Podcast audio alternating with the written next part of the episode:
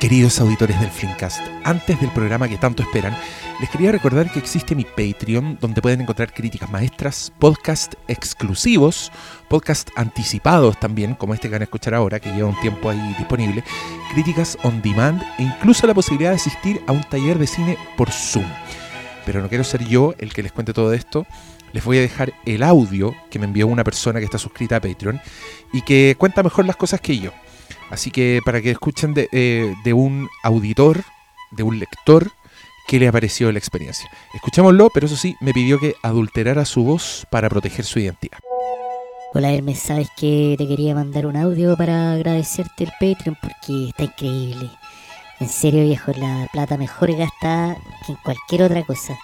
Yo prefiero pagar tu Patreon a pagar impuestos, por ejemplo, o el permiso de circulación, o el remedio de mi abuelito. Lo que pasa es que mi abuelito es medio nazi, entonces prefiero gastar plata en escuchar tus monólogos que en escuchar los monólogos de él, porque se dan las medias bolas el viejo.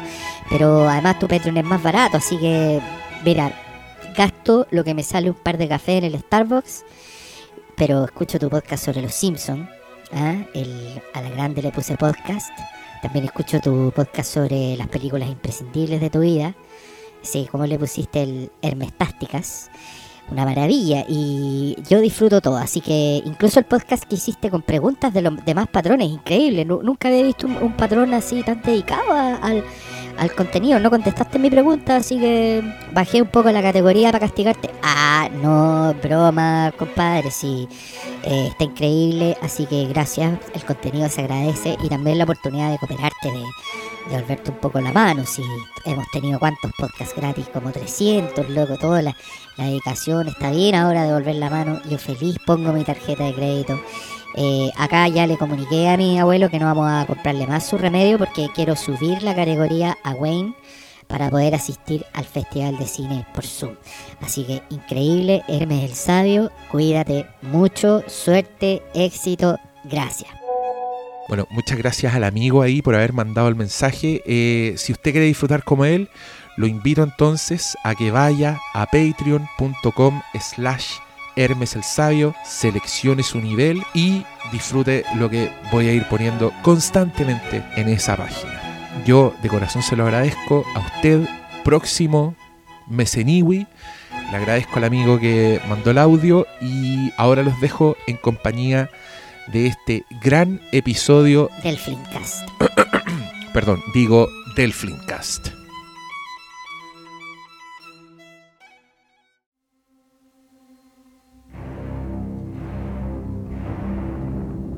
Bienvenidos sean a esta especialísima edición del Flimcast, cabros. Bueno, como muchos saben, estuve aquejado de la enfermedad de moda. de moda y se me pasó el aniversario del estreno de Mad Max Fury Road. Miren, cabros, yo tengo en mi hogar, en mi living, en, una ubicación bastante ineludible, enmarcado un afiche gigante de Mad Max Fury Road que me peleé de un paradero. Ese es el porte, es del porte de un paradero. Y abajo dice, con letras gigantes, estreno 14 de mayo. Entonces para mí es un recordatorio constante de que el 14 de mayo fue la fecha en que se estrenó Mad Max Fury Road en nuestro país. Eh, vi aparecer en Twitters muchos de esos tweets como hoy se cumplen seis años desde el estreno de Mad Max Fury Road, pero todos ellos fueron el 15 de mayo, que fue el estreno gringo, el estreno oficial. Pero para que ustedes sepan, Chile, que estrena las películas los jueves, cuando son estrenos mundiales, estrena antes que Estados Unidos. Así que me celebran el 14 de mayo, por favor. Dejemos de seguir esas cuentas de aniversario gringa porque, insisto, nosotros estrenamos los jueves. Y ese jueves, yo me acuerdo, fui a ver Mad Max Fury Road por tercera vez. Ya era el día del estreno y ya la había visto tres veces. ¿Dónde se preguntarán ustedes? Bueno, primero en una función especial que hicieron solo para mí en la distribuidora, en la época en que las distribuidoras me tenían buena. Esa, esa distribuidora en particular, Warner, oye, que fueron buena Es que yo no podía creer que me iban a mostrar esa película.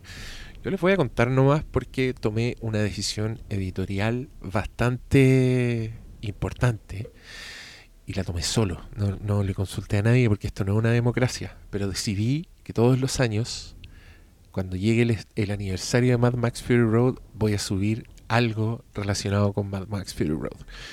Hoy día les voy a contar sobre la película Furiosa, porque encontré un artículo en Variety, no mentira, en IndieWire, aquí lo tengo, sobre todas, eh, a ver cómo se llama, tiene un título super clickbait la wea. Dice 15 cosas que ya sabemos de Furiosa, la próxima película de Mad Max. Eh, ¿Por qué es clickbait? Porque algunas de las cosas son bastante llantas. Eh, no, sé si son, son datos así muy importantes, pero bueno, le iremos repasando.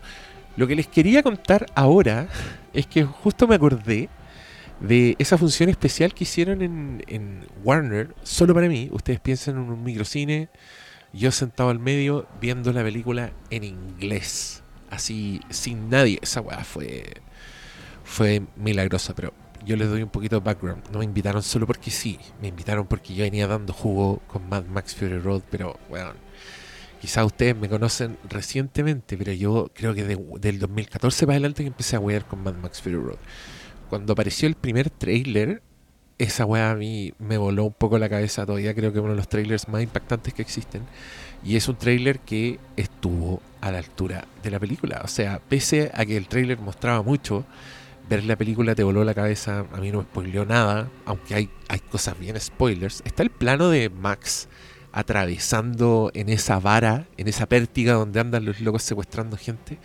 Pasa Max colgado de esa weá y atrás está explotando. Hay una zorra. ¡Wow! Esas fueron las escenas que yo dije. Ándate, cabrito. Esta película se viene. Bueno, entonces yo venía dando jugo con la weá hace mucho rato. Salía un trailer nuevo, yo subía un post eh, a Flims y empecé a molestar. Empecé a, decirle a las personas de Warner que apenas pudieran mostrarme la película, me la mostraran. Eh, yo le venía poniendo fichas a George Miller, además, pues si yo, soy el Gil que defendía la Happy Feet, que eh, yo me acuerdo de una época en que la gente como que le perdió la fe a George Miller y decían, ah, sí, antes hacía películas buenas, pero ahora anda haciendo películas con chanchitos valientes y con pingüinos danzarines. ¿Qué te pasó, George Miller? Y uno ahí atrás, piola, diciendo, oye, ve la weá primero, pues, weón. ¿Queréis que te tire paralelos entre Max Rokatansky y Babe, el chanchito valiente? Porque puta que hay paralelos, loco. O comparáis las películas cuando son, son, son serias nomás, cuando son en blanco y negro. Ahí, la, ahí las comparamos. Ahí hacemos análisis de las filmografías de los directores. Estoy peleando solo hoy día, cabrón. Bueno, es que es un monólogo, pues entonces tengo que yo mismo ponerle conflicto, porque si no es muy fome la weá, pues estoy de acuerdo conmigo mismo todo el tiempo. Bueno, las cosas es que yo me pongo a hincharle las pelotas a la gente de Warner para que se rajen con Mad Max Fury Road, y de pronto me llaman y me dicen, mira, te podemos mostrar la película, pero esta película se va a estrenar en Cannes y hay como una ultra exclusividad de estrenarla en Cannes, porque Cannes se cree en la zorra, entonces que las distribuidoras dicen, ya, sí, eh, tú vas a estrenar Mad Max Fury Road y no la va a ver nadie antes que, que, que, en Cannes. Entonces, al guatón que está en Santiago de Chile en ese momento lamiendo botas para que la distribuidora le muestre Mad Max Fury Road, es imposible porque si Canes se entera, queda la cagá. Vayan sacando la cuenta, sí. Canes. Oh, ¿quién es ese guatón culiado que vio Mad Max Fury Road en Santiago de Chile? Por favor, vetado de Canes. Oh, y ahí mi sueño destruido. Yo que siempre he querido ir a Canes. No, nunca he querido ir a Canes. Me tinca que es una lata esa weá. Pero mm, además la gente de Canes es como como penca encuentro. ¿Se acuerdan cuando se estrenó esa película Raw de la señorita Ducournau? Que era una maravilla, y lo único que nos llegó fueron reportes de que en Cannes la gente se había desmayado, la gente se había parado y se había ido del cine, y luego, como estáis weyando? La película es súper suavecita, le diste cualquier color, y ahora por culpa de los giles de Cannes, después la wea se estrena y la gente va con actitud así, a ver, a ver cuál es la película con los que se desmayaba la gente, y yo no, pues yo soy bacán, yo no me desmayo con nada, y después salen hablando mal de la película. En resumen, Cannes es una mierda, me alegro que me hayan mostrado Mad Max, antes que a ti, no fuiste tan exclusivo como pensaba y porque, insisto, un guatón culiado de Santiago de Chile, que ni habla francés, que le iba pésimo en francés en el colegio, está ahí viendo Mad Max antes que ustedes, franchutes, pechoños, malos para ver sangre en las películas. Ah, me llaman y me dicen, oye, por todo este asunto Canes, tenéis que firmar una weá y no le podéis contar nada a nadie de Mad Max. Tú no has visto Mad Max para estos efectos, así que hazlo. Y ahí ustedes, imagínense, mirando ese papel, temblando ante la posibilidad de ver la película, pero condenado al silencio. E, es una figura trágica griega, cabros, no digan que no. ¿Conocen la figura de Cassandra? Esta niña que era capaz de ver el futuro, pero al mismo tiempo estaba condenada a que nadie le creyera. Entonces ella es la que anda ahí, oye, va a quedar la cagada, no, no vayan para allá, no vayan con ese ejército a esa guerra. Y por esta misma maldición que hacía que llegara el futuro, nadie le creía. Entonces todos le decían, Cassandra, cállate la boca, alarmista, y Cassandra siempre tenía razón porque Cassandra veía el futuro. Bueno, yo al firmar ese papel me transformé en mi propio Cassandra de Mad Max Fury Road. Porque cabros, cuando esta película iba a la mitad, yo dije, esta weá es una hora maestra, da lo mismo que quede una hora y media de weones conversando, esta weá ya la cagó, ya pasó todas mis expectativas, lo único que quiero es salir y dar las buenas nuevas y decirle a la Peoples, weón, la fe esta vez la pusimos bien, vayan este 14 de mayo a ver esta película, porque Dios mío, qué experiencia, pero yo no podía. No podía contarle a nadie. Bueno, ese día yo fui a hablar con las palomas a la plaza. Escribí cartas a personajes que no existen.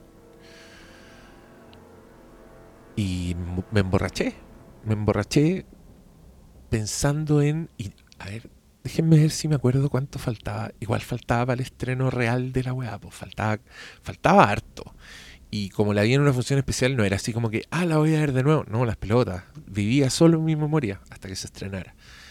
Después de eso, ah, no, pero yo me acuerdo que ese día, para que cachen que uno igual, igual, igual se debe a sus lectores.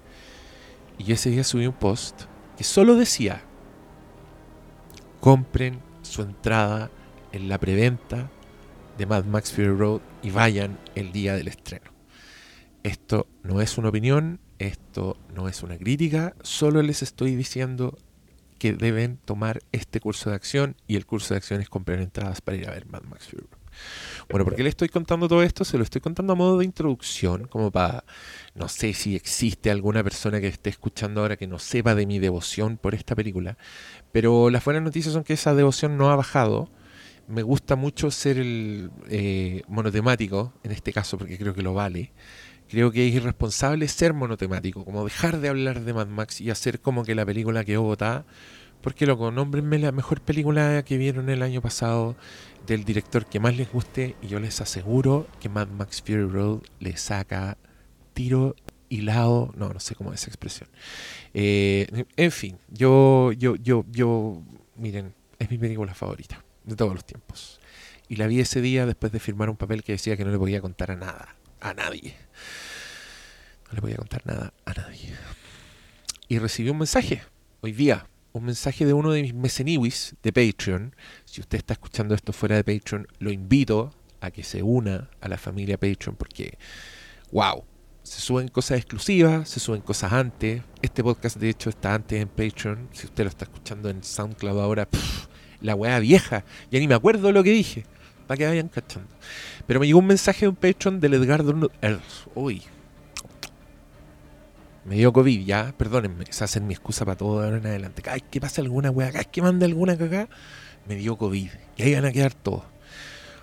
Bueno, el Edgardo Hernández, ahí sí lo dije bien, me dice, hola, te quería contar que recientemente tuve la oportunidad de ver por primera vez Mad Max Fury Road y debo decir que es una de las mejores películas que he visto. Ya, el resto del mensaje no lo voy a leer porque mientras lo leía dije, chuta, esto me lo mandó por interno, di, di su nombre y apellido.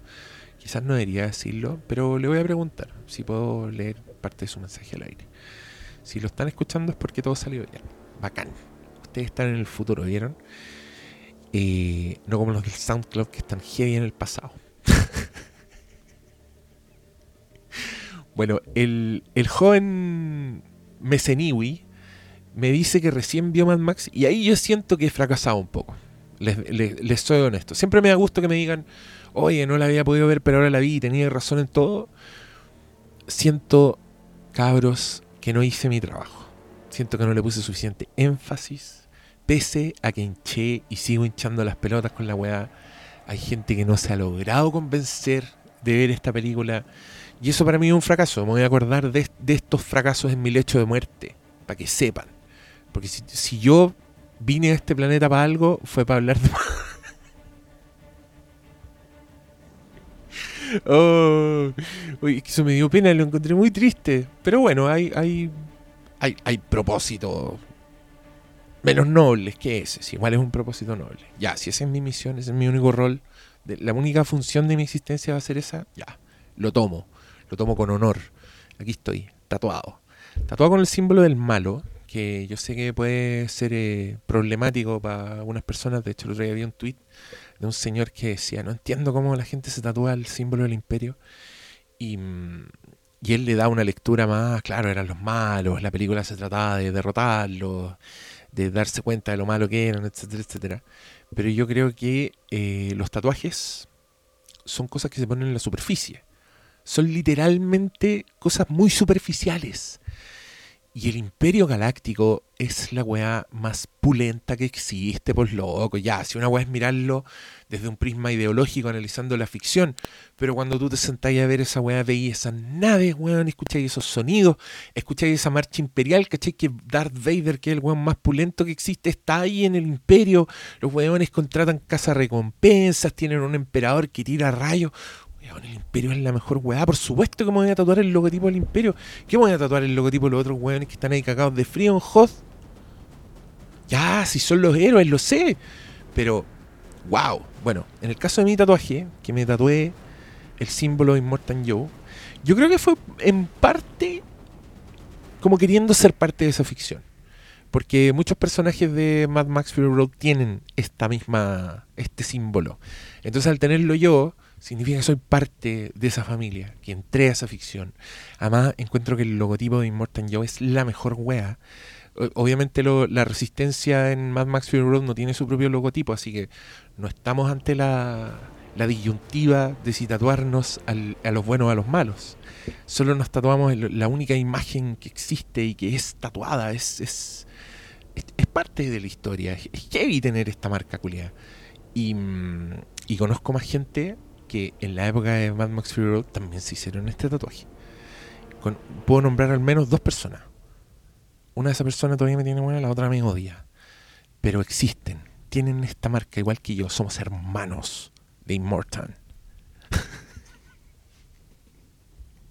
ya, pero lo que les quería comentar hoy día era este artículo, cacha, 15 minutos de programa y todavía no entro al asunto. Estoy charquicasteando conmigo mismo. Ese es el poder de Mad Max.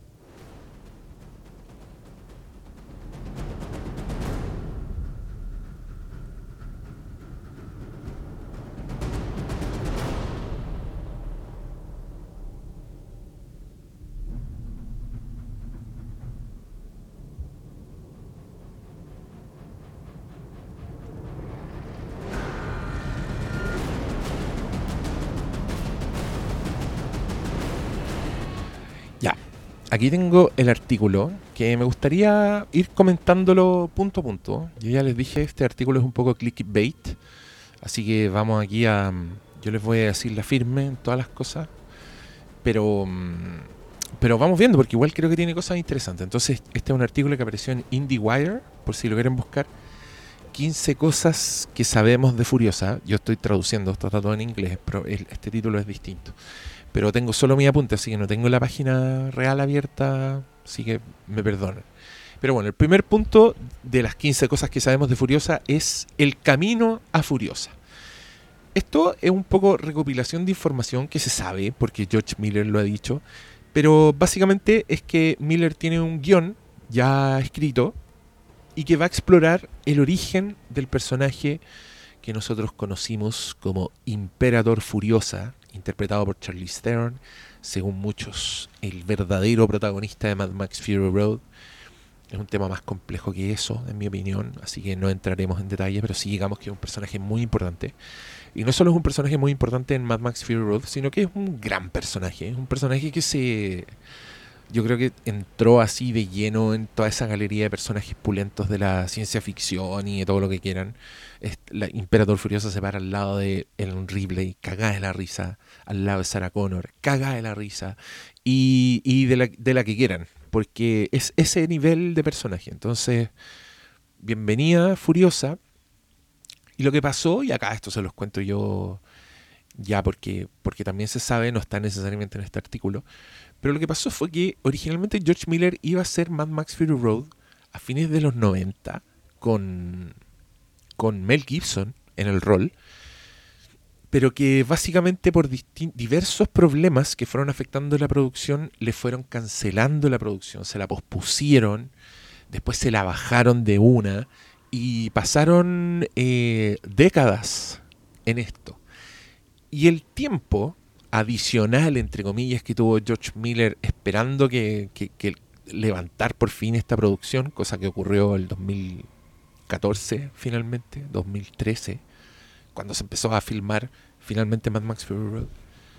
En todo ese tiempo, George Miller se dedicó a depurar un poco la historia que tenía, que él, el guion de esta cuestión fueron storyboards que tenían básicamente toda la película armada plano a plano, porque escribieron visualmente. El, el guion está acreditado a George Miller y a, dos señores que son ilustradores, son gente que hace cómics. No son guionistas, son ilustradores que plasmaban en imágenes todo lo que George Miller quería hacer.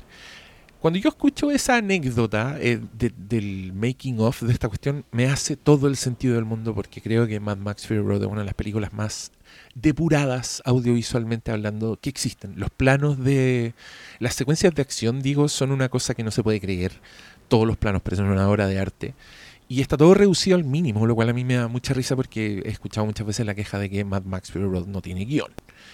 Eh, porque tiene pocos diálogos, porque es una película que todo lo que te lo cuenta, te lo cuenta en acción. O sea, tú la primera vez que veis, por ejemplo, un, un Warboy, veis con detalle todo lo que hacen. Veis que cuando se ven mal heridos, cuando cachan que no lo van a lograr, ellos se echan un spray plateado en la boca, llaman a sus compañeros, lo invitan a ser testigo y después se lanzan en ataque suicida contra el enemigo.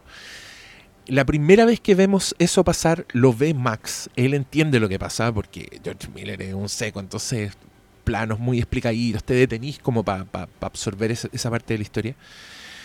La cosa es que después, cuando Max se enfrenta, cuando ve que Nux hace lo mismo. Cuando ve que Nux se pinta con spray y que se da vuelta y le dice a él mismo, porque el único que está ahí le dice, witness me, sé mi testigo, Max sabe que ese weón se va a matar y que lo va a matar a él en el proceso. Entonces hace lo posible por detenerlo. Y cabros, lamento arruinarle la, la vida, pero eso es escritura de guion.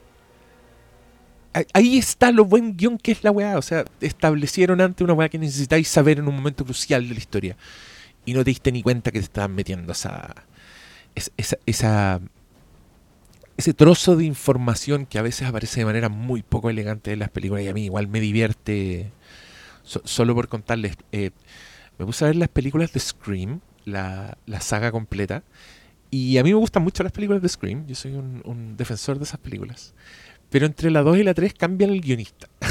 en la 2 la escribe Kevin Williamson, que es el señor de Dawson's Creek, The Faculty, el que escribió la de Scream, como un guionista que se saltó como a la fama muy radicalmente y es un buen muy oficioso, si él escribe bien sus historias, sus referencias pop son buenas, tiene buenos diálogos, es, muy bacán, es un buen guionista pop. Y este señor se vira eh, después de la 2 y hace la 3 con otro guionista y se nota demasiado.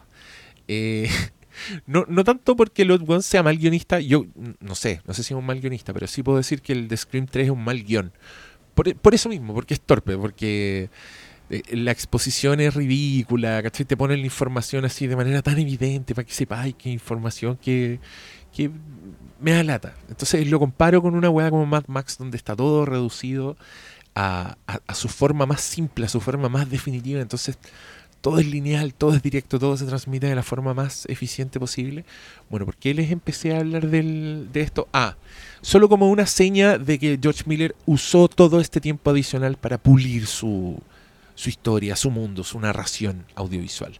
Por eso es, es bacán la comparación entre Road Warrior, entre Mad Max 2, que este año en diciembre va a cumplir 40 años, holy shit, y Mad Max Fury Road, porque eh, yo creo que Mad Max Fury Road es la versión perfeccionada de Road Warrior.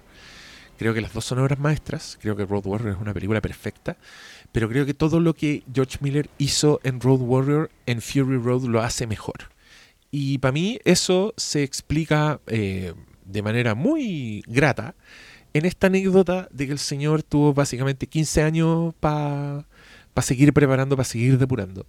Y en todo ese tiempo, además, se ha reportado, George Miller lo ha contado en, conferencias de prensa, en, en, charlas que ha hecho, él tiene dos historias más completas, ya listas en su cabeza. Una que es como una secuela que creo que se llama The Wasteland y la otra es la historia de Furiosa que mm, al parecer él pensó mucho en el origen, pensó en la historia, la tiene armada, él sabe lo que pasa. Estos hechos que están solo sugeridos en Mad Max Fury Road, como cuando te explican, ella misma, cuando Furiosa explica que fue que la, la secuestraron de su tribu original y se la llevaron, pero no sabemos cómo se volvió un imperador, no sabemos si perdió su brazo en esta en, todas estas anécdotas, el brazo del esqueleto pintado que tiene la puerta del camión es su propio miembro, es un homenaje a, la pérdida, ocurrió durante un camión. ¿Habrá sacrificado Furiosa su brazo para ganarse la confianza de Immortan Joe? A mí me llama mucho la atención también el momento en que Furiosa le dice a Immortan Joe, justo antes de matarlo, cuando le dice, Remember me, ¿te acuerdas de mí? Porque esta loca es un imperator, que en el mundo de Mad Max Fury Road es un rango, y es un rango de alta categoría, es el encargado de llevarse el, el Warwick, el camión, uno de los, bienes más pulentos de, de Immortal Joe, que es un camión capaz de, de guerrear, la weá es, prácticamente indestructible y tiene un tanque gigantesco que puede tener gasolina, leche materna en este caso. Eh, se supone que es como la, nave principal que usan para llevar cosas a, los los otros pueblos, a, The Bullet Farm y Gastown. Entonces, ¿por qué Imperator le dice, ¿te acuerdas de mí? Esto significa que ella tuvo que haber cambiado su identidad. Seguramente el Immortal Joe la secuestró, la usó como esposa, fue esclava sexual del weón, fue una de ellas, fue una de las cabras que después está tratando de rescatar. Pero la cabra fingió su muerte se viró, se cortó el pelo, cambió su aspecto y después volvió a hacer carrera como Imperator. ¡Wow! Yo, miren, yo empiezo a hablar de estas cosas y al tiro me entusiasmo a mí mismo con, la idea de esta secuela. Que esta es otra cosa también que quería contarles. Es inédita.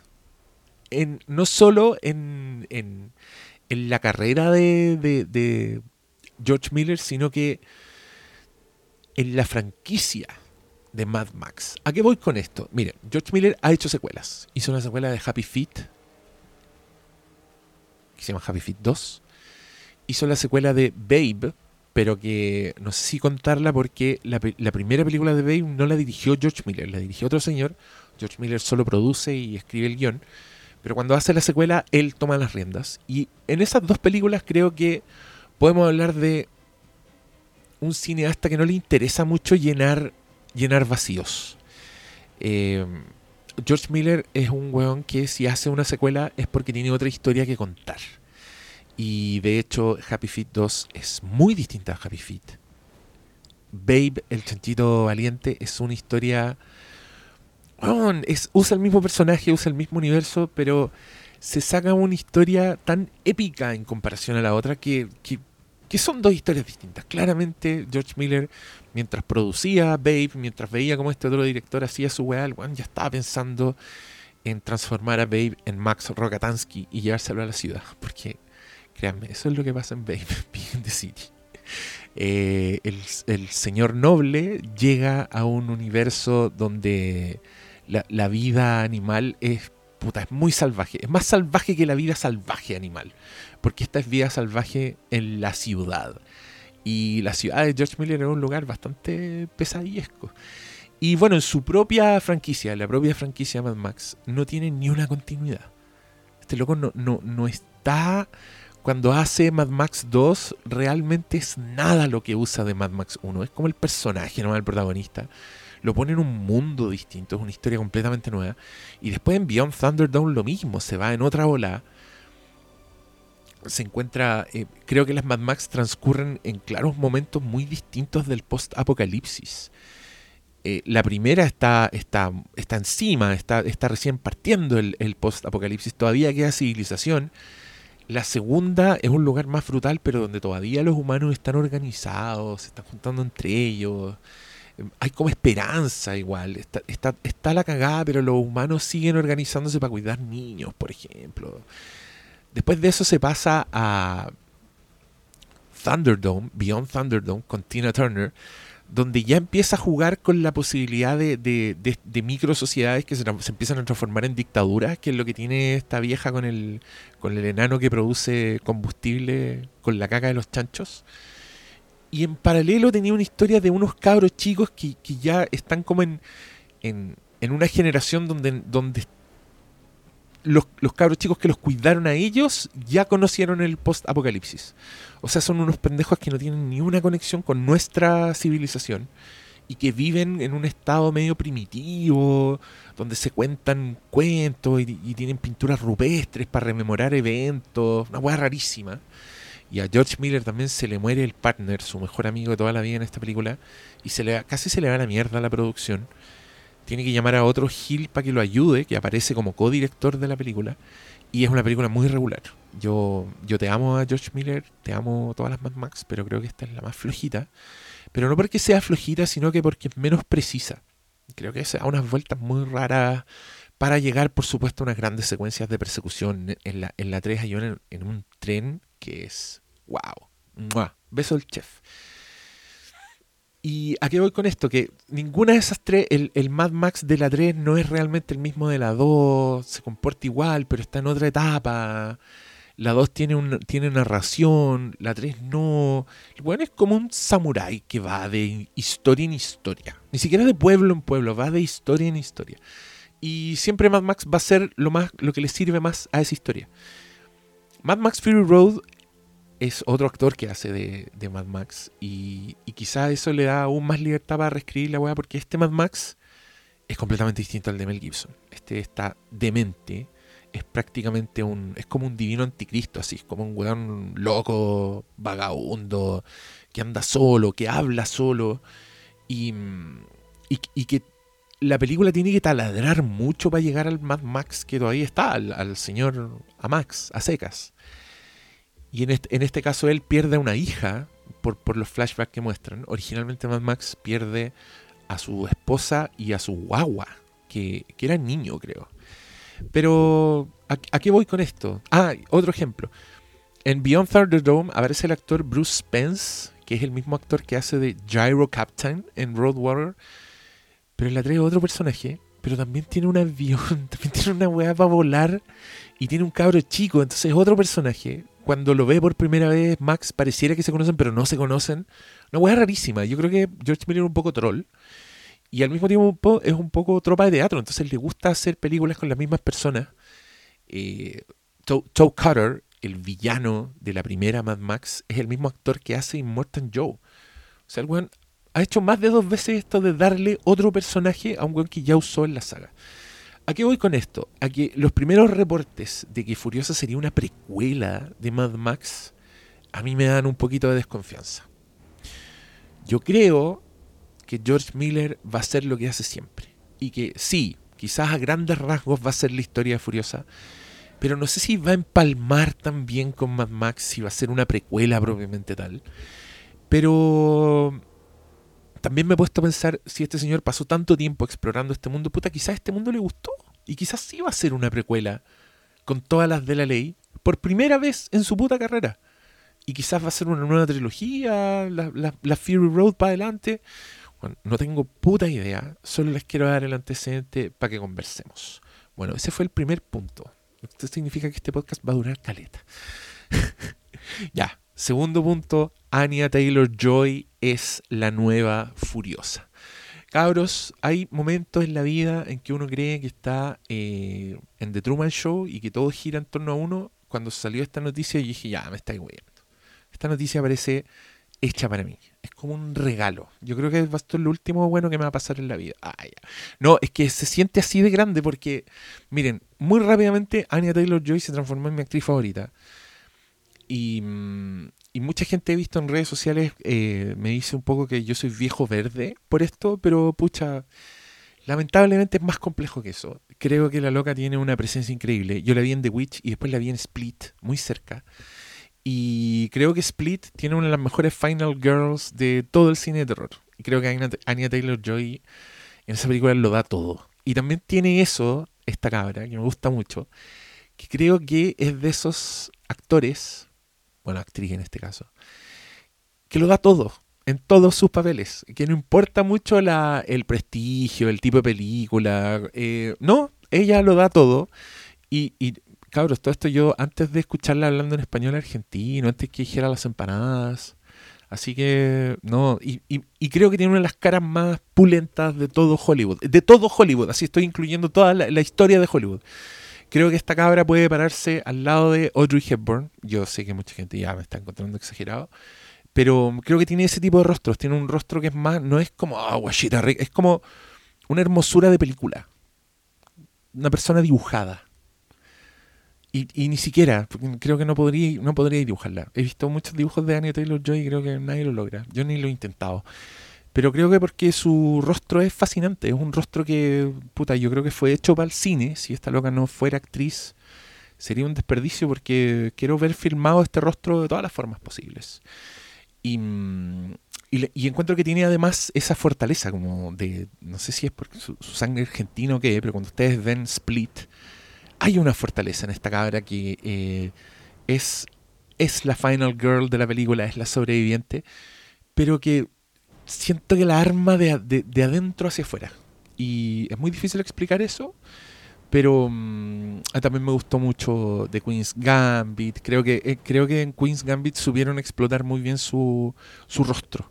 Entonces esa película, esa serie, eh, miniserie, puta, son muchos primeros planos, usan muchos sus ojos y eso generó como una explosión de presencia de Anya Taylor Joy, como que el mundo la conoció y fue bacán.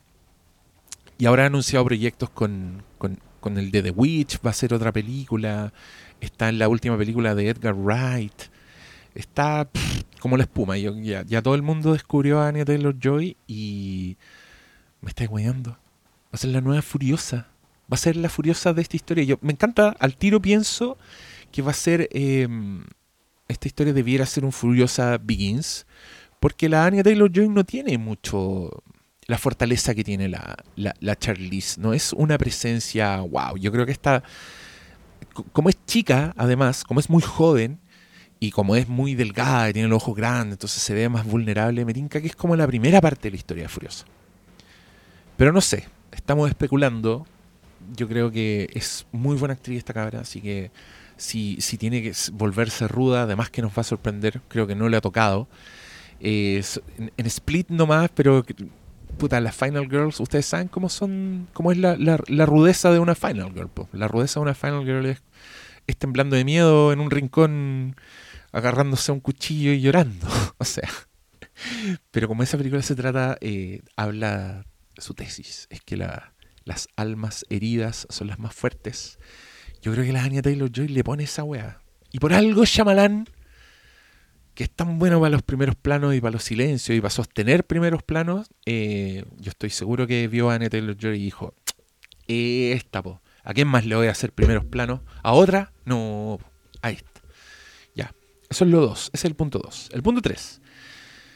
Los secundarios. Ya, esto también se anunció. Los secundarios son Chris Hemsworth, que nosotros conocemos como Thor, y un señor que se llama Yaya Abdul Matin II, que creo que es el señor que hace de Doctor Manhattan en Watchmen. No estoy seguro, pero creo que es él.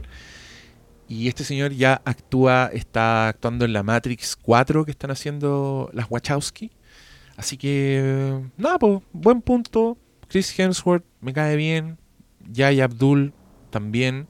Miren, si pasaron. Em, si, pasaron el filtro de George Miller, si George Miller contra todas estas personas, en George Miller We Trust, espero que Chris Hemsworth eh, lo dé todo. Quiero que esas personas protejan a Furiosa, no quiero que les pase nada, pero como ya sabemos cómo termina Furiosa, eh, sabemos que probablemente ninguno de estos señores termine muy bien. Ya veremos. Punto 4.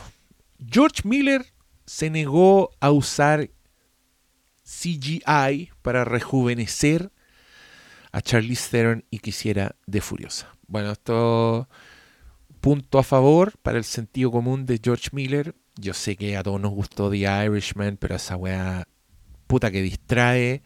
Que baja estar sentado en el cine viendo una nueva película de George Miller sobre Furiosa y estar pensando, oh, se ve como el hoyo. Mejor, pues si somos todos grandes. Mira, todos podemos entender que otra actriz es el mismo personaje, lo hemos hecho toda la vida. A nadie le molesta eso. Eh, completamente normal. Lo hiciste con tu protagonista, lo hiciste con Mel Gibson. Y no lo vayas a hacer con, con la Charlize Theron si queréis contar la historia de cuando es chica. Obvio. Así que, punto a favor, Josh Miller. Gracias por no rejuvenecer digitalmente a la Furiosa.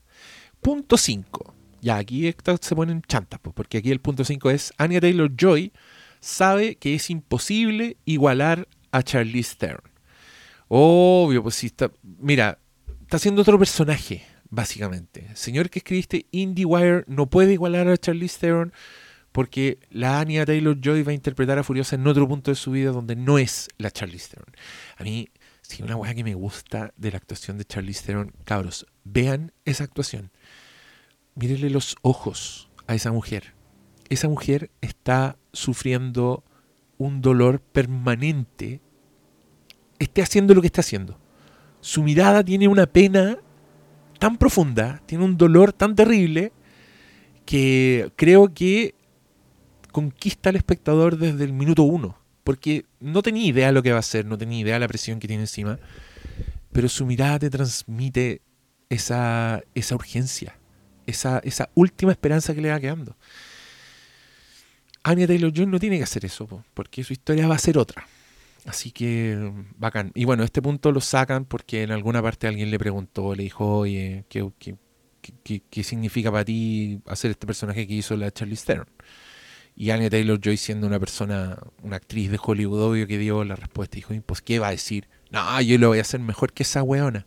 No, y después me voy a comer una empanada. No, Obvio que va a decir que no la puede igualar, pero le tira muchas flores a la actuación, lo cual es bueno, lo cual significa que Anya Taylor Joy ve las películas de verdad. No como mucha gente que tiene podcasts. punto 6. Ah, ya, el punto 6 es lo que opina Charlize Theron del, del recast. Y aquí también, pues, pero aquí, ¿qué más va a decir la Charlize Theron? No va a decir, no, lo encuentro como el pico. Yo tenía que haber hecho de yo misma hace 20 años.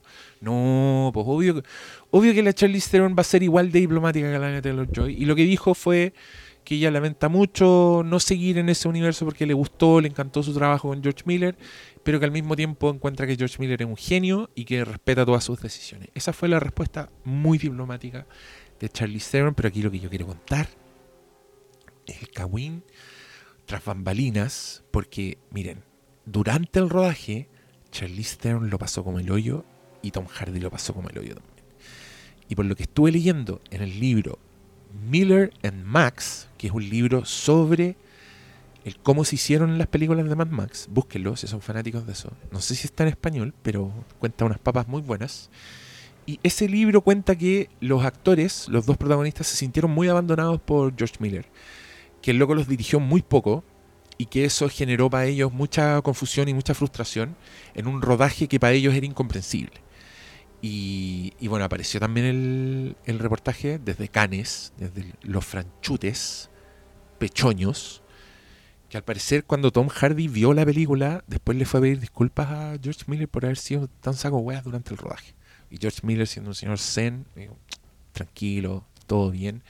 Pero mm, me llama mucho la atención porque yo cuando yo veo Mad Max Fury Road veo una película muy clara, muy planificada. Entonces, ¿cómo para los actores fue una experiencia tan confusa y tan frustrante porque no entendían lo que George Miller estaba tratando de hacer? Eso significa que George Miller no está ni con comunicarle a todo el mundo. O sea, los monitos esos que tenía dibujados, al parecer a los actores no se los mostró.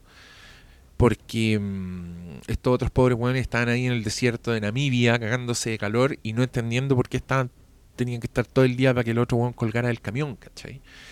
Em, esto es hermoso también y te habla un poco de la visión que, que tenéis que tener como director, porque claro, a nosotros nos llega la película terminada, con su sonido, con su montaje final, con un montón de weas así que se vuelven icónicas y son buenas. Pero mm, a mí me empieza a crecer el respeto cuando empiezo a pensar, esta persona, este señor director, este señor guionista, se imaginó estas weas cuando no existían, no eran nada. Y tuvieron que trabajar mucho para llegar a esta, para llegar a este plano, para llegar a este momento que tanto me emociona. Por eso entenderán que yo soy muy respetuoso con las obras y sobre todo si son muy complejas, como que me gusta me gusta verlas bien y tratar de comunicar bien lo que son para mí. Y cuando no me gustan me pasa lo mismo. Cuando no me gustan también, por eso algunos dicen, ay, qué pesada, ¿para qué habláis de dos horas de una weá que no te gustó? Puta, porque es una obra compleja, que costó trabajo mucha gente, que nos costó tiempo a nosotros verla, y que por supuesto que voy a decir, ay, mala la vean, chao. No, tenemos que justificar todo. Bueno, em, eso sobre el punto de lo que opina Charlize de que la recastearon. Ya, el punto 7, este también lo sacaron de una cuña de George Miller que dio por ahí. La historia de Furiosa transcurre durante años. Ya, eso igual es importante tenerlo en cuenta, sobre todo para los que incorrectamente van a esperar que esta sea otra Mad Max Fury Road. Yo les digo al tiro, cabros, no va a ser otra Mad Max Fury Road. Y si lo fuera sería una decepción, porque, insisto, George Miller es muy poco repetitivo. ni siquiera cuando hace secuelas hace la misma película dos veces. Pero para que se vayan preparando, pues una historia que transcurre en años, años, entonces va a tener saltos temporales. Quizá hay más de una actriz interpretando Furiosa, quizá hay una niñita también, no sabemos. Pero vayan preparándose, pues no es, la fiebre de adrenalina que es Mad Max Fury Road que transcurre cuánto, en dos días, dos o tres días, con cuea. Y es una persecución non-stop. Punto 8.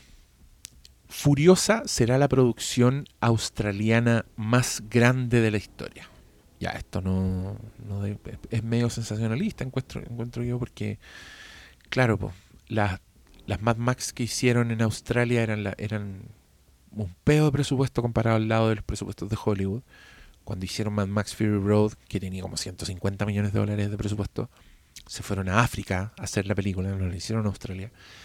Pero ahora, al parecer, ya se decidieron, lo van a hacer en Australia y eso significa que la industria del cine australiana va a recibir los millones de dólares de Hollywood y van a andar todos como el pueblo de Springfield cuando van a filmar la película del hombre radioactivo.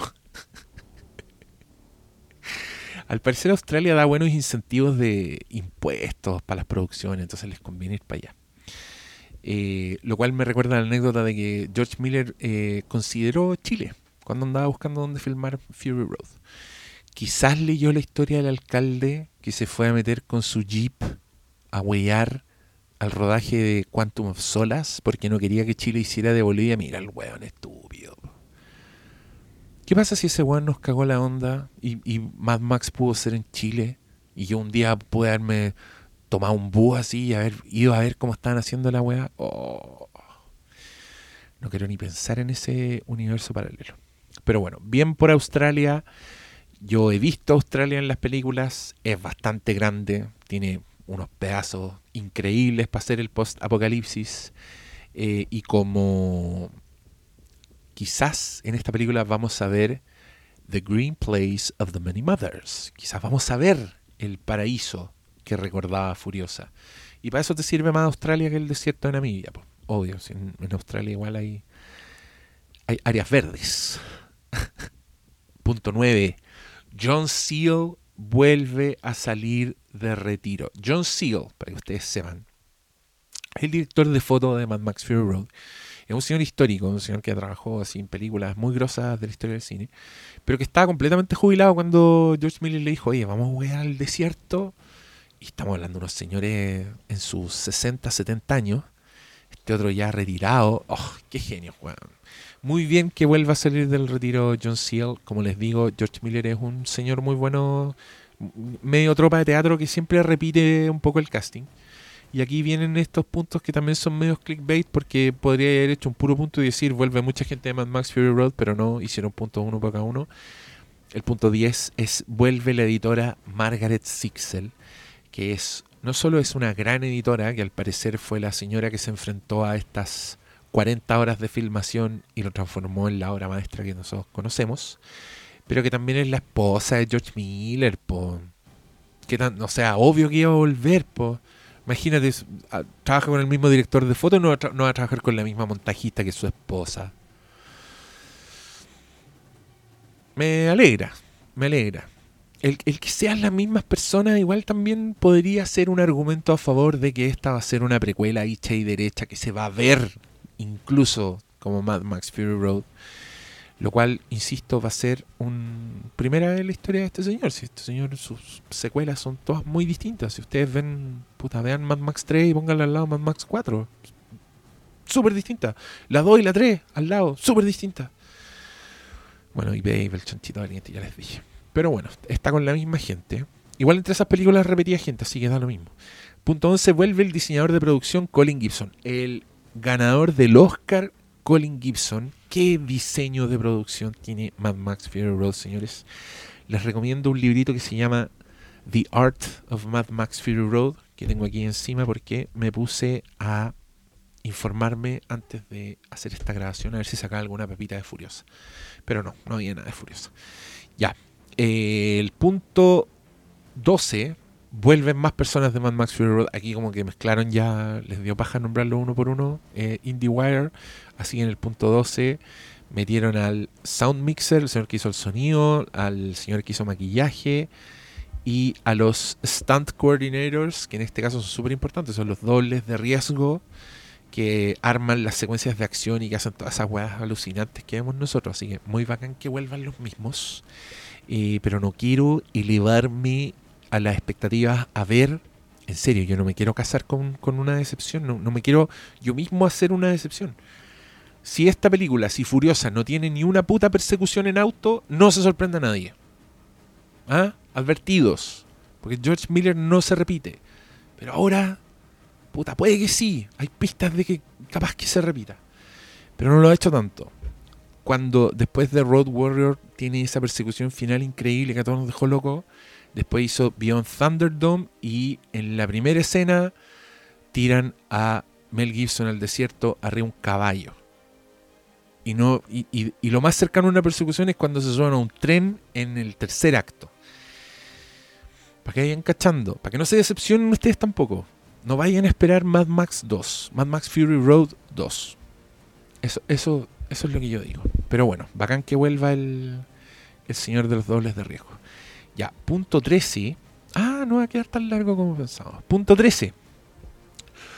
Hubo una demanda que casi evita que esta película se haga. Ya, este es un, un también de Hollywood, pero es que mm, creo que son cosas súper normales que pasan, que no, necesariamente significan que no van a ser más películas eh, de ninguna forma.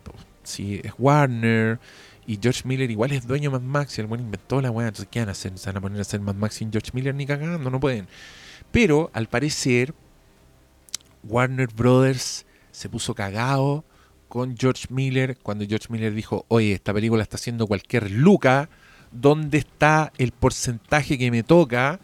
Los de Warner dijeron, ap, ap, ap, ap, usted dijo que iba a hacer la película por 150 millones de dólares y mire, aquí está, 180 le costó. Así que por no cumplir su parte del trato, olvídese de los porcentajes. Y George Miller dijo, ah, sí, que me olvide los porcentajes. Ahí está, demanda. Te demando, exijo transparencia, exijo ver todo. Y por supuesto, estos tiras ya flojas, que a nosotros poco nos importan o poco debieran importarnos, terminó con ambas partes llegando a un acuerdo. Obviamente Warner dijo, ya, George, ya, toma, ahí, ahí tenía unos milloncitos.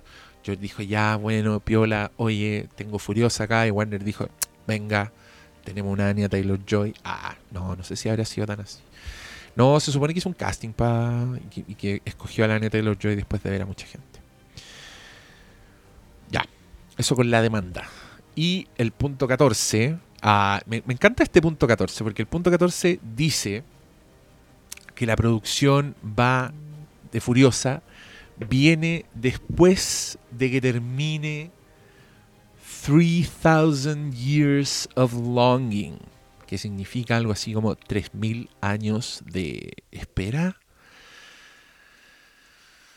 Hay otra película de George Miller, antes de Furiosa, cabros. Una donde actúa Tilda Swinton y el Idris Elba, que obviamente vamos a ir a ver, po, increíble. Se supone que esta cuestión ya está filmada. La filmaron en diciembre del 2020. Y unos meses para adelante, así que ya deberían, deberían empezar esa postproducción. Y cuando esa película se estrene, que por lo que tengo entendido la van a querer postular a premio, entonces le van a dejar un espacio a George Miller para que haga tours de prensa y todo. Recién ahí después se van a lanzar a ser Furiosa. Eh, de esta película también se sabe muy poco, de la 3000 Years of Longing, pero la descripción que hay es que es una lucha darwiniana sobre la supervivencia del más apto. Mí esa weá me intriga mucho, porque además creo que esa descripción igual se la podéis poner a Babe, Chita Valiente, igual se la podéis poner a Happy Feet, se la podéis poner a Max Fury. Así que mm, que venga, que venga 3000 Years of Longing.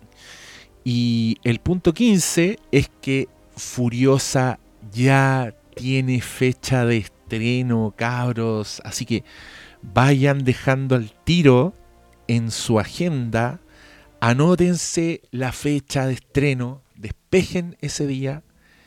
23 de junio del 2023.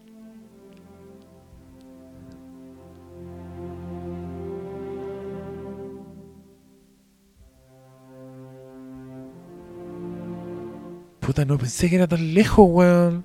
¿Para qué estoy grabando esta weá ahora? La habría grabado el 2022, por último queda un puro año, pero ahora...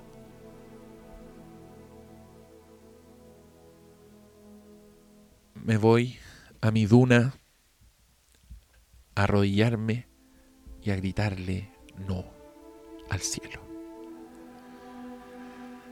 Tres mil años de espera. Así se siente George Miller. Tómate tu tiempo, te queremos mucho. Ponte la vacuna, cuídate. Gracias por tanto, perdón por tan poco.